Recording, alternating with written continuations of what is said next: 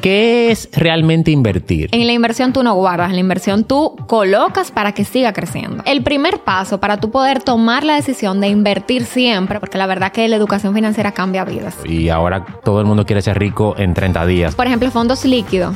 El fondo líquido yo digo que es un producto que todo el mundo tiene que tener. Tú no puedes empezar queriendo diversificar de golpe. Yo tengo 100 eh, mil pesos, yo quiero diversificar. O sea, no, no he empezado a invertir, pero ya quiero diversificar. No, es paso por paso y también acorde a lo que tú quieres alcanzar. Bienvenidos al podcast Una vida productiva con el doctor proactivo. Si deseas que tu vida siga exactamente como está, este podcast no es para ti.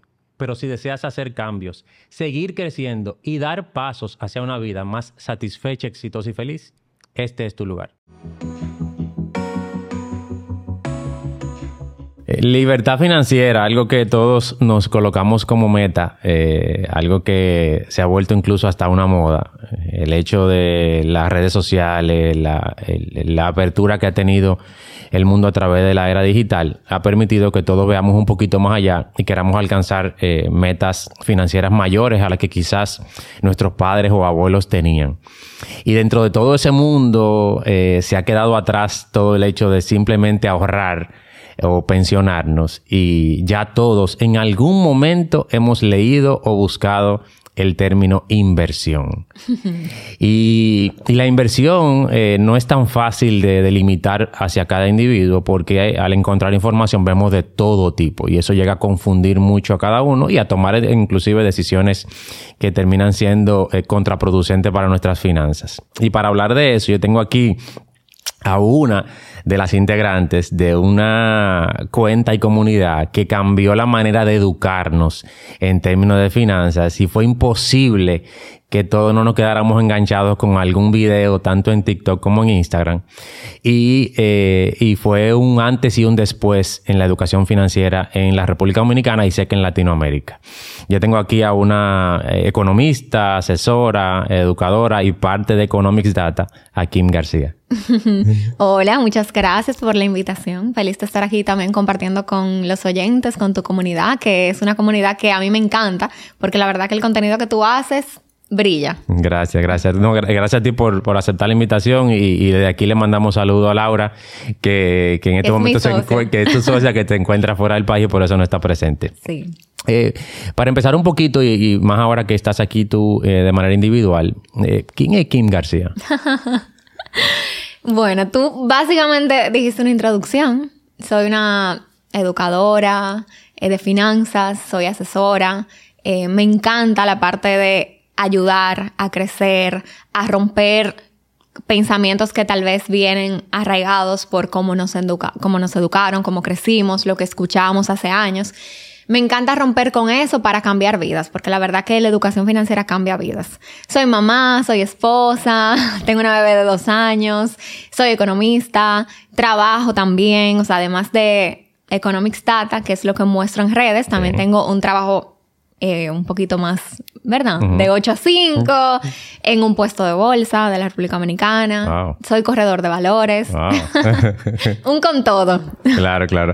¿Y, eh, de dónde viene ese, esa, de dónde nace a esa muchacha adolescente o adulta la idea de entrar a economía en la República Dominicana? Bueno, mira, yo te voy a decir algo. La decisión de elegir la carrera llega muy joven en la vida. No sé si tú lo sientes así. Sí, así es. Pero llega muy joven, entonces uno no tiene idea de lo que uno quiere en ese momento. Mm. Y yo estaba tal cual, yo no sabía lo que yo quería, yo quería un reto, eso sí yo sabía, yo quería un reto, y me fui a las universidades a leer los pensum. Yo recuerdo, yo llegué a la Pucamaima, denme todos los pensum que ustedes tienen. y me dieron unos folleticos y ahí me entregaron el de economía. Entonces el de economía decía en la parte trasera como que lugares donde puedes trabajar. Y mencionaba puestos de bolsa. Y yo dije, wow, yo quiero aprender sobre eso. Yo no tengo idea, o sea, en ese momento, 17, casi cumpliendo 18 años, no tenía idea de lo que era un puesto de bolsa. No tenía idea de inversiones, porque ¿quién hablaba de eso? Nadie. Nadie. Y yo dije, ok, yo voy a estudiar economía porque yo quiero trabajar en un puesto de bolsa en algún momento. Y además era un reto la economía porque lo que escuchaba era que era muy difícil, que era complicada. Y yo dije, ok, entré aquí. y ya, así, así empezó mi educación en este tema. ¿Y en tu familia hay alguien relacionado al tema o están muy desligados del área? Nadie, nadie. ni papá, ni mamá, nadie. Wow. Qué chulo. y sobre todo el hecho de ser mujer en un país latino, en, todavía en camino de desarrollo en muchos sentidos, eh, es un área que, quizás no es tan, no estaba tan vista, ahora sí. Eh, ahora la economía tiene otra vertiente. Eh, incluso para cualquier persona que quiera crecer personalmente debe tener algunos ciertos conocimientos de economía eh, para la vida y para todo. Sí, claro, claro. No importa lo que tú estudies, tú necesitas saber de economía porque es que parte de tu vida y es lo que impacta también tu bolsillo, el bolsillo familiar y, todo tu bienestar. Y tú hablaste mucho del cambio de pensamiento y durante todo ese transcurso de carrera, ¿qué fue lo que más te cambió la economía? Uf, mira, yo te voy a decir algo. Tú al principio dijiste que nosotras cambiamos a través de Economic Data la manera de educar. Y precisamente cuando yo estaba estudiando economía, que yo veía la dificultad de transmisión de la educación. Y yo pero que no te entiendo, pero que ¿por qué me lo explicas así si no te entiendo? Vamos a aplicarlo más llano. Y era casi imposible, porque yo digo que es hasta un idioma. O sea, la gente o habla complicado o habla llano. Y yo pensaba que hablar llano era algo natural, que sí, que a todo el mundo se le daba, pero no, es un reto para mucha gente. Entonces, inmediatamente yo estudiando economía, que yo veía cómo se transmitía la información, yo dije, no, yo quiero hablar diferente, yo quiero hablar llano. Y también en esos años fue que nació Economics Data, en una clase de macroeconomía, recuerdo, hace, uff, 2015. Y nosotras, Laura y yo, somos dos socios, estábamos hablando y nosotras, pero ven acá, como que primero no se habla de economía de forma fácil. Nadie entiende nada. Lo que sale en los periódicos, en la prensa, no se entiende. Segundo, vemos cómo estamos cerca a fin de carrera, bueno, a medio año de carrera y aquí nadie sabe de finanzas. O sea, nuestros nadie sabe de eso, porque es que te, te, daban una tarjeta de crédito extensión de tus padres en ese momento y tú la utilizabas sin ellos ni siquiera haberte explicado cómo utilizarla. Tú utilizabas como que eso era un dinero regalado. Entonces, por ahí nació la idea, como la semillita de vamos a abrir una cuenta que eduque sobre estos temas, pero más sencillo. Ah. Y no, y lo han logrado, eh, porque de verdad que ha impactado mucho a la comunidad y lo sigue haciendo de distintas maneras. Y, y uno de los temas que ustedes más enfocan es el tema de inversiones. Sí. Ok. A todos, eh, en algún momento, eh, las generaciones pasadas, en algún momento tocaron el tema del ahorro. Sí, claro. Sí, y todavía, todavía eh, hay muchas personas ligadas al tema financiero que te mandan a ahorrar. Pero con el tiempo, la, toda la educación financiera nos ha dicho que el ahorro tiene que tener un fin. Que no es simplemente poner un dinero ahí para que en algún momento vivir de ese dinero por, estáticamente. Y eh, ahí viene el tema de lo que tú haces con ese dinero. Eh, ¿qué, es realmente invertir? Es decir, ¿qué, ¿qué, es eso de invertir? Ok. Invertir es tú, ese ahorro que tú vas sacando quincenalmente, mensualmente o cada cierto tiempo, cada vez que recibes ingresos extraordinarios, es convertir ese ahorro a un trabajo para ti. O sea, poner ese trabajo, ese ahorro, perdón, a producir para ti, a crecer. Versus el ahorro que conocemos, el ahorro típico, que es simplemente ir guardando. En la inversión tú no guardas, en la inversión tú colocas para que siga creciendo. Exacto. Trabaja para ti. Sí. Y eso es un término que está alineado al tema de libertad financiera. Claro. Porque mucha gente cuando escucha libertad financiera a veces piensa en un monto. Y libertad financiera al final es tiempo. Además. Y si yo quiero más tiempo es porque hay algo que está ayudándome trabajando por mí. Sí, sí, sí. Que es el tema de lo que hago con el dinero, que es la inversión. Eh, pero lo más difícil, y te lo digo con toda sinceridad, no importa el estrato social, y, aquí no importa la, inclusive la profesión, cuando uno piensa en inversiones, lo primero que, que genera tanto imposibilidad de avanzar es que uno no sabe cómo empezar a invertir. Y eso es un mundo, y si uno se mete a la red, y si uno comienza a buscar información, peor. Es decir, se llega a confundir mucho más de tanta información que hay. ¿Cómo de verdad uno debería plantearse los primeros pasos en tema de inversión? Tú necesitas educación, o sea, tal cual tú dices. La falta de educación en el tema, el desconocimiento en el tema, es lo que te imposibilita tú dar un paso porque es que te da miedo dar un paso. Te da miedo perder el dinero que te cuesta tú ahorrar, porque ahorrar es un sacrificio, claro que sí. Un sacrificio. Entonces te cuesta tú dar un paso que tú tal vez sientas que es al vacío que lo vas a dar, porque no tienes el conocimiento, no sabes si vas a perder tu dinero en dos días, no sabes cuánto vas a ganar, no tienes idea de nada, de riesgos, de beneficios. Entonces el, el primer paso para tú poder tomar la decisión de invertir siempre, porque esto no es no es que voy a invertir hoy y ya, sino que es por siempre. Sí, sí, sí. Para tú poder invertir siempre, tú necesitas tener la educación. Para que no andes lanzándote al vacío, tal vez eligiendo productos de inversión que no van acorde a ti, que son más riesgosos dado el perfil de riesgo que tú quieres asumir. Tú necesitas ese conocimiento y a, partir de ahí, pues tú vas a poder tomar siempre la mejor decisión que te conviene a ti. Claro. Entonces, ¿cuál es el primer paso? Educarte en el tema. Sí, y tú tocaste varios temas ahí. Hablaste de- de- del tema de no es solamente invertir ahora. Y, y eso hay que dejarlo muy claro, porque el mundo actual nos habla de hacernos, de lograr las cosas rápido para ayer y de a mucho. Y ahora todo el mundo quiere ser rico en 30 días, 60 no días. entiendo, no entiendo Y, qué y- pasa. y- y yo creo que quizá una de las cosas menos atractiva para el que tiene ese pensamiento es que la inversión amerita paciencia. Eh, ya sea diferentes riesgos de inversión, pero todas ameritan algún tipo de paciencia. Eh, ¿qué, qué tú Sobre todo las que son reales. Ah, eh, a ver, desarrolla eso. No, mira lo que pasa. Te venden este, este cuento de que, mira, coloca tu dinero conmigo y te voy a dar un 50%, un 200% en 15 días. Entonces, eso- eso- ¿200%? sí, eso es falso. ¿Entiendes? Wow. Por eso es que tú escuchas en la noticia cada cierto tiempo esquemas fraudulentos. Claro. Mucha gente quejándose en la prensa que perdí mi dinero, que me prometieron una tasa, que sí, pero mi amigo sí, sí se la dieron, pero a mí no. Esquemas fraudulentos, piramidales, esquema Ponzi, o sea, no aplica. Las inversiones de las que yo hablo son inversiones reguladas.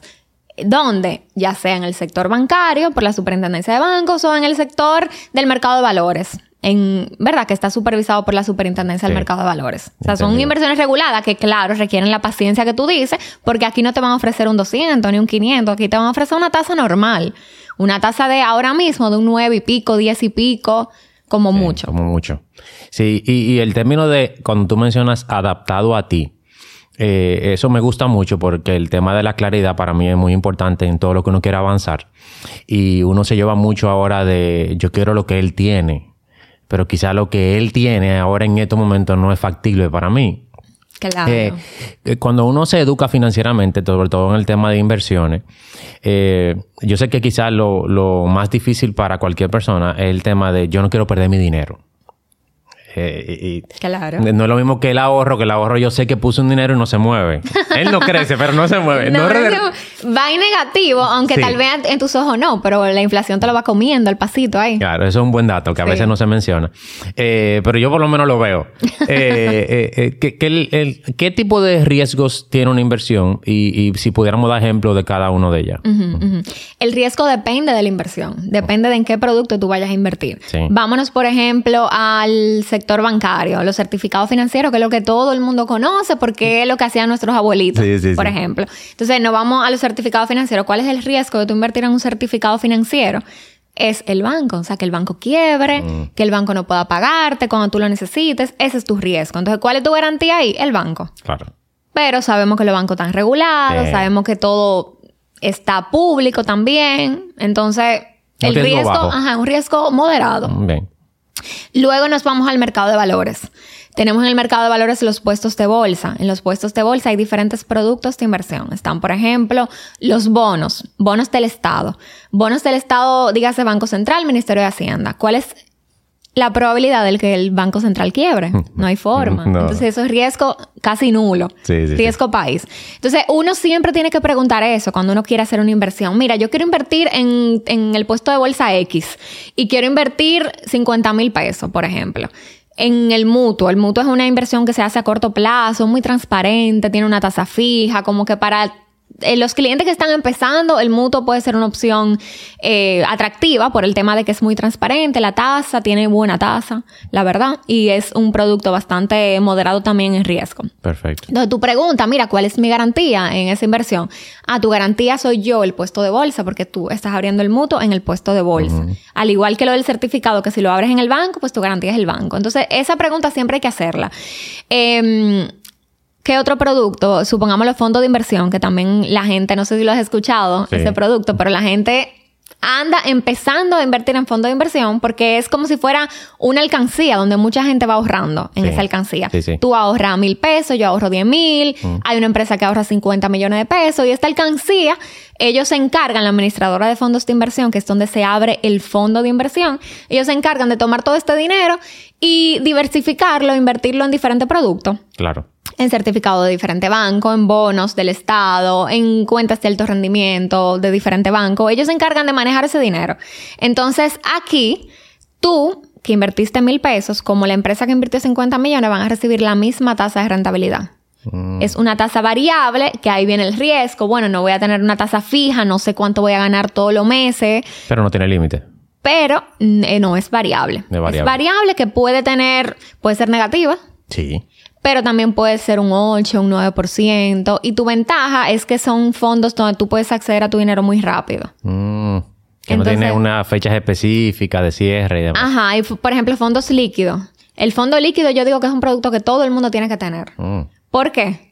Porque todo el mundo debería estar ahorrando, pero no solamente... Lo que pasa es que no hay una palabra que defina lo que yo quiero decir, que es que cada ahorro se convierta en inversión. Sí. No hay una palabra todavía Sí, pero para la eso. entiendo, pero la entendemos. Ajá, pero cada vez que yo menciono ahorro es que él se invierta. Entonces, ok, todo el mundo tiene que ahorrar. Todos los meses o cada vez que recibe ingresos. Siempre hay que quedarse con una partecita para ti. Sí. Entonces, esa partecita no la dejes durmiendo mm. puedes invertirla ¿dónde? En un fondo de inversión líquido. Un fondo de inversión líquido, lo que te mencionaba que era como una alcancía.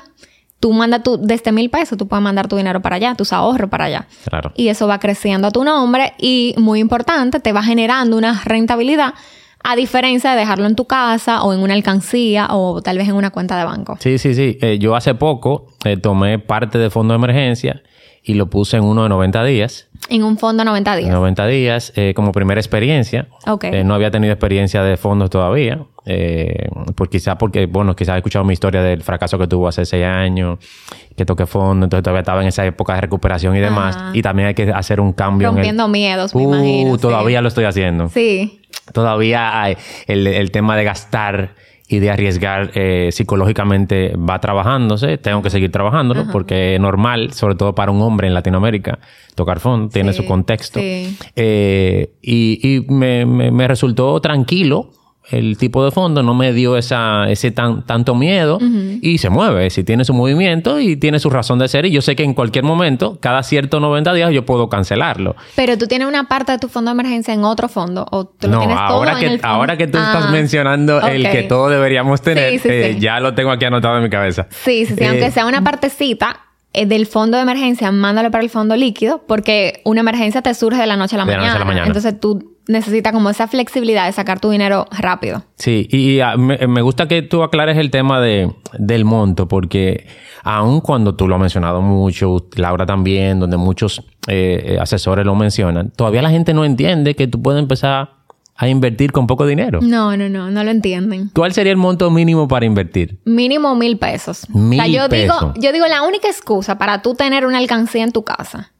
Bueno, son dos excusas. Una, que tú tengas un hijo y tú tengas que ir enseñándole lo que es ahorro. Sí. Y número dos, que tú vayas a empezar a ahorrar tu primero mil pesos. Entonces, hasta que tú tengas tu mil pesos en tu alcancía, ya luego que agarraste tu mil pesos, lo puedes invertir. Wow, mil pesos. Sí, sí, ¿Qué son mil pesos? Sí, mil pesos, mil dólares. Hay otras que son desde 200 dólares. Ujú. Hay variedad. Sí, sí, Otras que empiezan con 5 mil mínimo, 10 mil mínimo, 100 mil mínimo, pero el punto es empezar. Claro. ¿Y hay alguna diferencia entre invertir en pesos e invertir en dólares? Sí, la tasa es diferente. En pesos tenemos tasas de rentabilidad que son más altas, porque verdad, el peso ya es una moneda eh, no dura como el dólar. El dólar es una moneda dura que requiere una tasa pues no tan alta como, como el peso. Ahora mismo, por ejemplo, en pesos tú puedes encontrar tasas entre un 9 a un 10 En dólares, entre un 5 a un 6. Sí. Como la mitad. Sí, varía. Sí. Perfecto.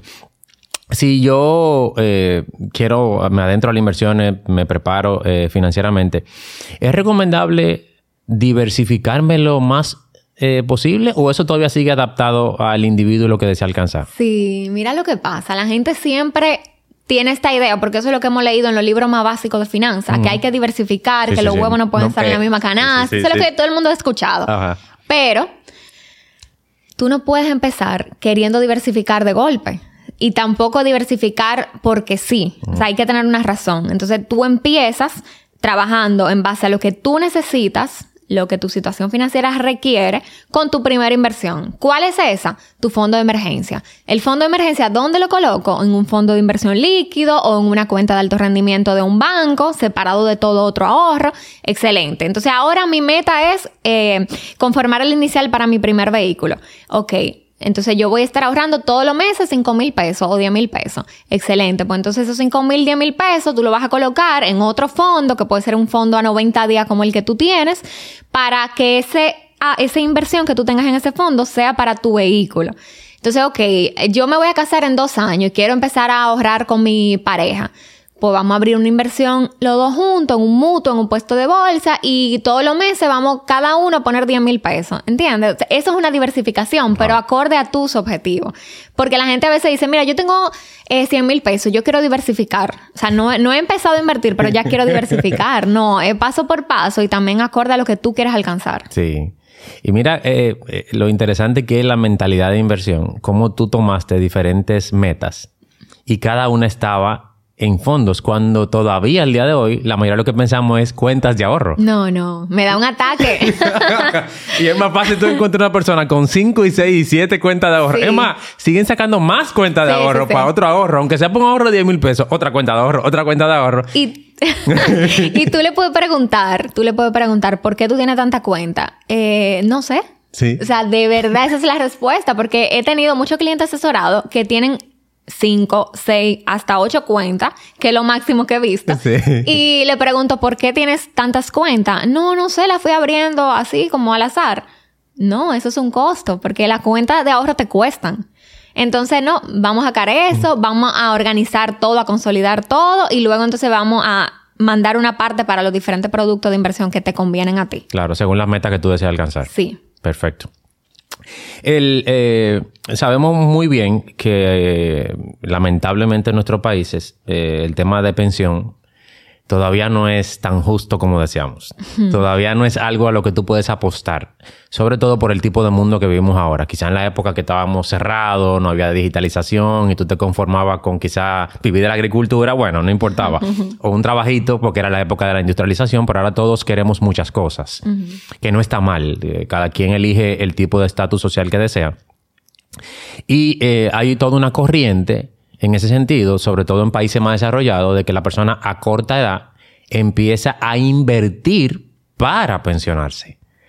Eh, ¿Qué tan fa- factible es eso y cuál es tu consejo en ese sentido? No, a mí me encanta. Cuando viene una persona joven y me dice, mira, yo, mis metas son esta, esta y esta, pero también o sea, ayudarme a invertir para mi pensión, para mi retiro. A mí me sorprende porque no es la mentalidad a la que yo estoy acostumbrada eh, a tratar, sobre todo en este país donde la educación financiera es limitada. O sea, nadie te enseña educación financiera. No. Tú lo aprendes empírico, golpe sobre golpe. Encontronazo, claro. Entonces, cuando alguien me habla de que quiere ahorrar, invertir para su pensión, para mí es sumamente gratificante porque significa que está creciendo financieramente hablando, quiere crecer. Sí. Entonces, eh, hay productos también de inversión donde la gente puede encargarse de mandar ese ahorro para su pensión e irlo creciendo, pero tenemos que tener algo claro. Hay metas que son a corto plazo, mediano plazo y hay metas que son a largo plazo. Usualmente la pensión es a largo plazo. Sí. ¿Verdad? ¿En cuántos años nos vamos a pensionar? ¿30? 35, 40, no sé. Ok. Entonces es a largo plazo. Entonces vamos a buscar inversiones que sean también a largo plazo. Sí. Para yo dejar ese dinero y que yo sepa que eso va a crecer ahí. Las personas que tienen un empleo formal, que son los que pueden estar dentro del sistema de pensión actualmente, también pueden hacer abonos extraordinarios a su cuenta eh, del fondo de pensión. Que yo les recomiendo, ¿por qué? Porque las AFP, los fondos de pensión, tienen acceso a generar rentabilidad mayor que la que un inversionista de a pie puede generar. Sí. O sea, yo que voy con 100 mil pesos tal vez a hacer una inversión, no, pu- no me pueden dar la tasa que le dan a una AFP que va con cientos de millones. Mm. Entonces, una persona que tenga un empleo formal, que pueda ser parte de- del sistema de pensión, puede hacer abonos extraordinarios a ese fondo y así crecerlo y aprovechar las tasas de rentabilidad que ellos pueden conseguir. Claro, sobre todo si yo me veo dentro de un sistema de trabajo todo el tiempo y como quiera voy a estar cotizando, Sí. es una manera de también hacer que el dinero Que crezca. que crezca mucho Sí, más. Eh, sí. Muy interesante, nunca había escuchado al respecto. Y para, to- para todo este tema de, de inversión eh, hay que ahorrar. Se puede ahorrar e invertir al mismo tiempo.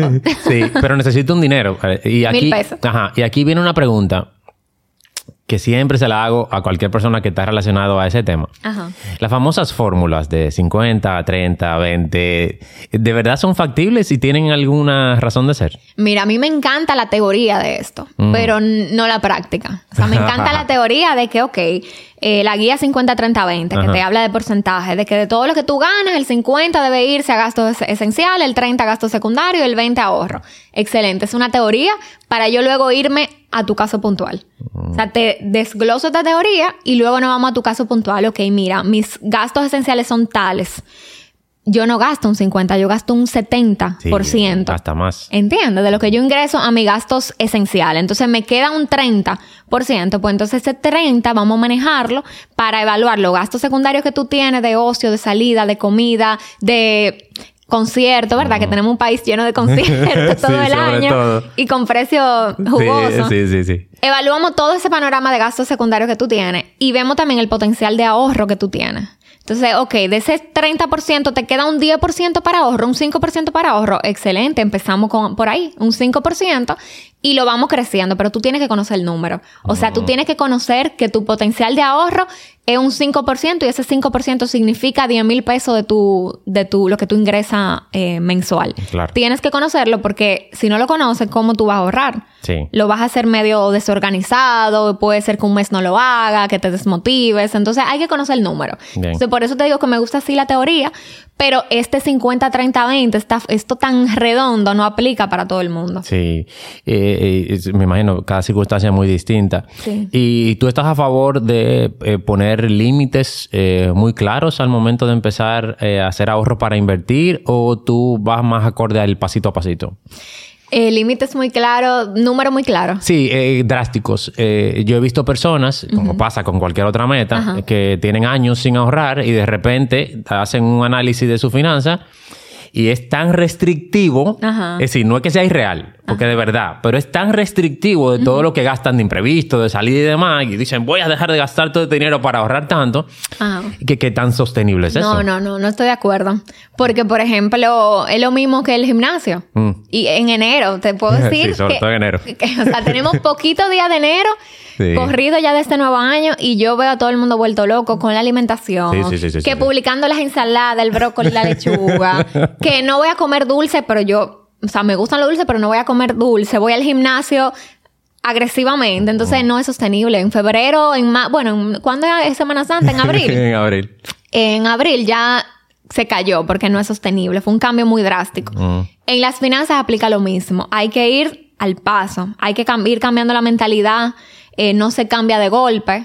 Hay que romper muchas cosas que tal vez antes creíamos, muchos miedos, muchos mitos, para luego ir cambiando. El tema de voy a empezar a ahorrar, voy a empezar a invertir, sí es necesario, o sea, sí es necesario, pero no significa que tú tengas que empezar invirtiendo el 30% de lo que tú ingresas. Tú puedes empezar con un 1%. Empieza a tomar el hábito, empieza a coger el gusto Claro. a eso y luego lo vas creciendo. Mm, excelente. No, no, no. Eh, completamente de acuerdo y estoy a favor de eso del, del poquito a poquito porque también va cambiando la mentalidad de la persona. Sí. Eh, yo sé que todo en este momento eh, hemos escuchado mucho el tema de, eh, o hemos visto muchos libros alrededor del área de las finanzas y demás. Hay muchas vertientes. Están los extremistas del ahorro, están los que no en ahorro y demás. Y también hay un tema que no se le preguntaba a nadie en el área financiera, pero por tu conocimiento me gustaría tu opinión. Y el tema de rento o compro. Eh, y te lo digo porque es un tipo de inversión en nuestro país, en la inmobiliaria. Sí. Y ahora se ha hecho un boom en los últimos años que todo el mundo quiere. más, yo te conozco gente Ajá. que no ha invertido en nada nunca en su vida Ajá. y su primera inversión quiere que sea una inmobiliaria. Inmobiliaria. Inmobiliaria, Pero sí. eso viene de la mentalidad también del pasado. Sí, ¿en qué sentido? Sí, yo tengo un- una de mis mejores amigas, somos cinco, ¿verdad? Sí. Una de ellas, desde pequeña, o sea, yo me acuerdo, desde pequeña que estábamos en el colegio, ella me decía, yo estoy ahorrando porque yo quiero un apartamento en el futuro para yo alquilarlo. Porque es la mentalidad que ella vio de sus padres. Mm. Entonces, antes que escuchamos, la gente trabajaba para tener su casa Y también para luego tener una casa y poder alquilarla y vivir de ese alquiler. Mm. Esa era la mentalidad principal de antes. Ahora, ¿compro o alquilo? Esto depende. También depende de la situación financiera de la persona. Mm. En mi caso, yo viví alquilada varios años. Me casé, yo viví alquilada. Y luego cuando ya nos planificamos para el inicial de- del inmueble, llegó un encaje legal, que fueron tasas muy oportunas en, en préstamos. Dijimos, el momento, tenemos el inicial y tenemos una tasa de préstamo buena, pues vamos a mudarnos. ¿Por qué? Porque en ese momento hicimos el cálculo, lo que estábamos pagando de alquiler era exactamente lo mismo que íbamos a pagar por el- la cuota del préstamo. Y al final me queda el activo. Y además que me quede el activo, o sea, me queda el inmueble, además de eso también sube la Claro. plusvalía. Sí. Entonces lo hicimos así. Pero yo duré un tiempo alquilado porque yo no tenía el inicial. Entonces Exacto. yo, sin yo tener el inicial, ¿cómo yo voy a aspirar a tener una casa propia? A comprar un inmueble, ¿no? O sea, tengo que planificarme primero para eso. Es una meta financiera. Sí, y, y está el hecho de la posibilidad de descapitalizarme para tener vivienda. Eh, el préstamo de vivienda es un préstamo a largo plazo. Eh, si, si tú tienes la capacidad de recursos, quizás no es tan estresante ni tan, ni tan riesgoso. Pero eh, eh, si yo empiezo, si yo no tengo una vivienda propia y tengo alquiler que ya está dentro de mi presupuesto de ese 60-70%, eh, tú recomendarías, y aquí te viene una pregunta que me, incluso me la hacen a mí muchos clientes. Ajá. Fuera de la deuda de tarjeta, que ese es otro tema. La de- que quizás pudiéramos tocarlo. Eh, eh, ¿Qué tan factible es yo estar abonando a ese préstamo a largo plazo porque no quiero tener la deuda Ajá. y hacer esfuerzos que no me permiten invertir en otras cosas?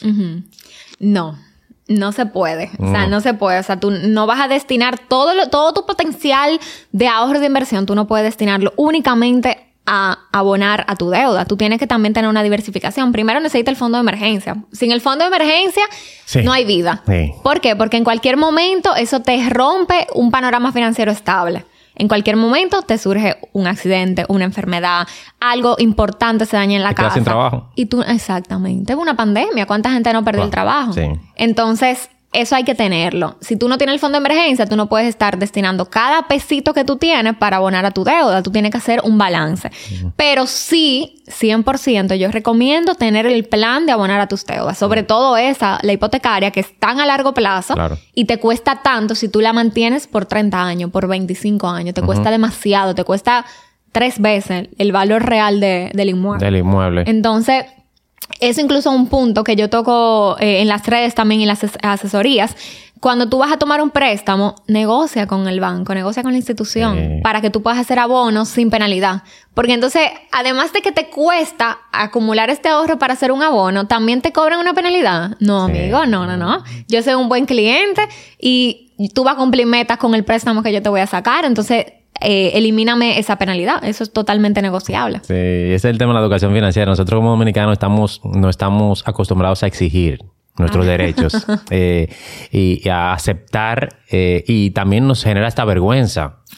En términos financieros, pedir también. favores y demás por falta de conocimiento. Diferencia como, por ejemplo, en Estados Unidos, donde todo el mundo hasta le devuelven tres veces una misma cosa porque la exige. Sí. Eh, y pasa mucho con los préstamos eh, hipotecarios y de vehículos, que uno no se informa. Y uno termina pagando más. Y a veces uno salda y no se da cuenta que tienen que devolverte un dinero. Ay, me da mucha pena. ¡Wow! Sí, me da- lo del seguro, sí, sí, sí. Me da mucha pena, sobre todo también cuando la gente firma el contrato sin leerlo, Sí. porque piensan que eso es igual para todo el mundo. No, Sí. no, no. Tú puedes negociar cosas. Incluso, no solamente el abono extraordinario, también la cancelación anticipada. Mm. Tú puedes negociarla, que tú puedas hacerlo sin penalidad. Tú puedes negociar mejor tasa. Tú puedes negociar que en todo lo diciembre tú vas a hacer un abono extraordinario y por eso que te ayuden con, te acomoden algo el, de la cuota. O sea, tú puedes negociar muchas cosas con, con, los préstamos que la gente no lo hace porque no lo conoce, por desconocimiento. Sí, totalmente. Es que no te enseñan tampoco. No, no, no. No, no te enseñan a tomar un préstamo. No, no, no. Y, y, ya eh, casi cerrando con este tema, es imposible yo no hablar de tarjeta de crédito. eh, primero, ¿e-, ¿es factible tener muchas tarjetas de crédito? Puede ser factible, pero ¿cuántas muchas? Te lo digo porque las tarjetas son muy distintas en términos de los beneficios que tienen. Ahora hay tarjetas para todo el mundo. Sí. Mujeres, hombres, mujeres emprendedoras, mujeres, mujeres que van mucho al salón, sí. personas que echan mucha gasolina, que el supermercado. Eh, ¿Qué tan sostenible es eso? ¿Y qué tan pro y contra pudiera ser para una persona? Primero, evaluar qué tú necesitas, en qué mm. tú gastas los gastos de cada quien son diferentes, que todo es tan diferente, todo es tan individual. Entonces, mm, los, mis gastos, que soy una persona eh, que estoy casada, que tengo una hija, son diferentes a lo de una madre soltera o son diferentes a lo de una pareja que no tenga hijos o a lo de una persona que viva, o sea, una soltera, un soltero, son diferentes. Entonces, evaluar eso primero a dónde se va mi dinero todos los meses. Yo tengo que conocer cuánto yo gasto en supermercados, si yo pago electricidad, si ah. yo voy a farmacias, eh, si yo tengo eh, que cubrir la gasolina o me la cubre el empleo donde estoy. ¿A dónde va mi dinero? Y también qué yo quiero aprovechar. Me gusta viajar, me gusta irme de fin de semana, todo eso. Ya luego que yo sé, que yo me conozco, conozco mi situación financiera, ok, ¿cuáles son las tarjetas que me cubren esto a donde se va mi dinero sí o sí, porque todos los meses yo tengo que consumir en eso. Así es. Entonces evalúo, ok, yo necesito supermercado, yo necesito eh, electricidad, necesito gastos en restaurante también. Y me voy y desgloso varias tarjetas. Mm. Lo bueno es que todo está a la distancia de un clic. O sea, en cada banco yo puedo ver todos los beneficios de cada tarjeta y no solamente los beneficios, ojo, también los costos. Que aquí tengo una mm. anécdota que te voy a contar. también los costos, porque qué bien. Yo voy al salón una vez al año, yo tengo una tarjeta que me da devolución en salón y el costo son cuatro mil pesos. y la devolución. Tienes, un negativo ahí. Claro, no, o sea, busca las tarjetas que van acorde a lo que tú consumes y a lo que tú de verdad vas a aprovechar. Mm. Cuando tú haces eso, ok, eliges esta tarjeta, ves el, el, costo, entonces tú dices, mira, yo voy al supermercado todos los meses, obviamente, dos veces al mes, y en el mes yo gasto 15 mil pesos en el supermercado. Mm calcula ese cashback que te van a dar, esa evolución de dinero por el consumo con esa tarjeta versus el costo. Y ahí ya tuve inmediatamente un panorama rápido de si de verdad te hace sentido. Tú puedes tener dos tarjetas, tú puedes tener tres tarjetas y te puede hacer sentido económico si tú haces esto. Claro. En mi caso, yo tengo dos tarjetas. Mi esposo tiene dos y las complementamos. En el caso de Laura, ella tiene como cuatro tarjetas y no está mal. Ella aprovecha los beneficios de cada una de sus tarjetas. su personalidad también. Sí. sí. es así. Entonces, nada, evaluar eso y créeme que las tarjetas son un instrumento que yo digo que también, al igual que el fondo de inversión líquido, las tarjetas también todo el mundo debe tener tarjeta porque es que todos los meses tú estás consumiendo como quieras. Entonces, ¿por qué consumir con el efectivo o con el débito o con una tarjeta que no te da beneficios? Mejor hazlo con una tarjeta que sí te da beneficio. Sí, sí. Es una decisión inteligente. Sí, y sabes jugar con los plazos siempre y cuando no tengas que hacer sí. pagos. Eh, lo que sí estamos claros es que nunca deberíamos deberle una tarjeta. Nunca deber, no, deberle se puede, pero por el plazo que es free, que es gratis. Ah, no, no, yo digo deberle cuando tengo que pagar pago mínimo. Financiar. Financiar. Olvídense de eso. No olvídense. El interés más alto, ¿verdad? Del mercado sigue siendo. Sí, 60% anual. Es mucho. Wow. Y eso en pesos, pero en dólares también, ¿eh? Mm. Imagínate, cuando en dólares lo más que te dan por una inversión ahora tal vez un 6. Uf. Anual. Versus el 60 anual que tú le estás pagando al banco. Mm. Un producto muy rentable para ellos, pero muy perjudicial para ti si tú te financias con, con eso.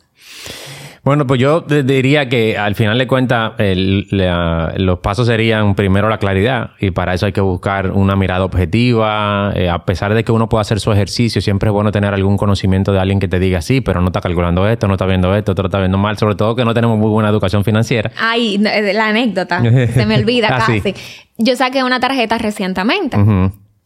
Excelente. Estoy sacando mi tarjeta ¿Por qué le estoy sacando? Me las recomiendan, yo voy directo al banco, veo todos los beneficios. claro, esta me sustituye perfectamente una que ya yo tengo, me da mejor beneficio, es de viajes la tarjeta. Entonces, la que yo tengo me permite por una única aerolínea o sea, destino a Estados Unidos. Entonces, la nueva que saqué me cubre viajes, pero al mundo entero. Ah, perfecto. Y, y son similares en todo. Entonces, yo veo, yo, ok, veo todo beneficio, quiero esa tarjeta, llamo al banco, me aprueban todo, me dicen, mira, ya va el mensajero. Y yo, ok, antes de yo recibir esa tarjeta, déjame entrar, o sea, lo hice mal porque lo hice tarde, déjame entrar a ver los costos. Entro a ver los costos de la tarjeta y veo 19 mil pesos de costo. Yo no podía creerlo.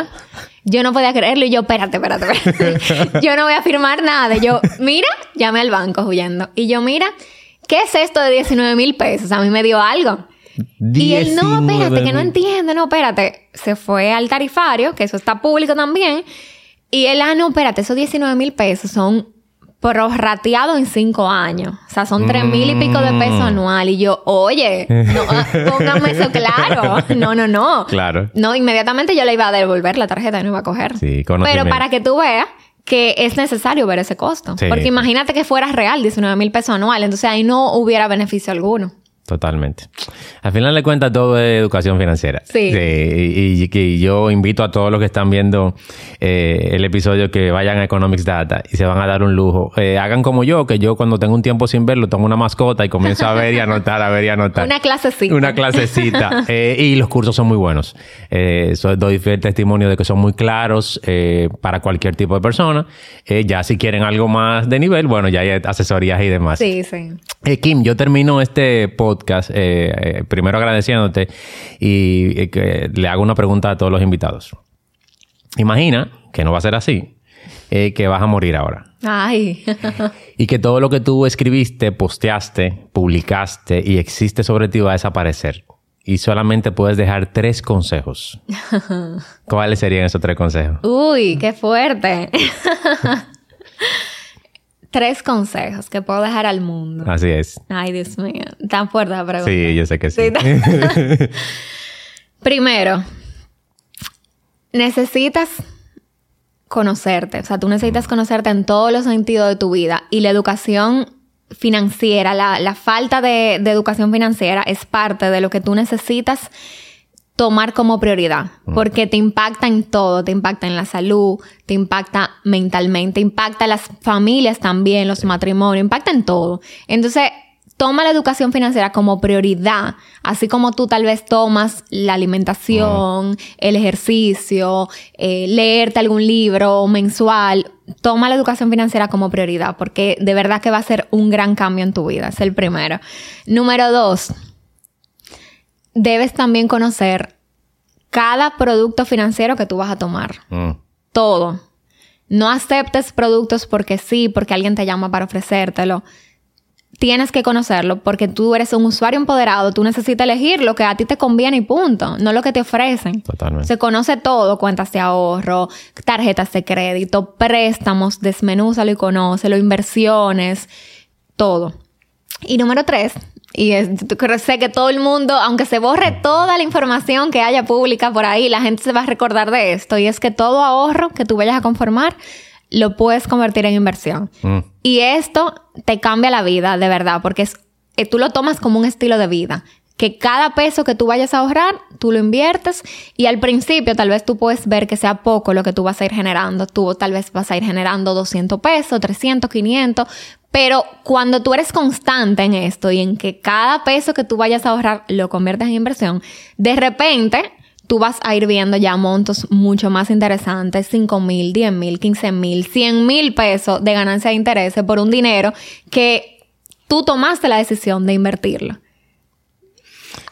Precioso. Yo me quedo con la enseñanza de educarme para hacer que cada peso trabaje para mí. Ay, excelente. De verdad que espero que, que esto también te impacte a ti. Ya lo hizo. Y que, ay, qué lindo.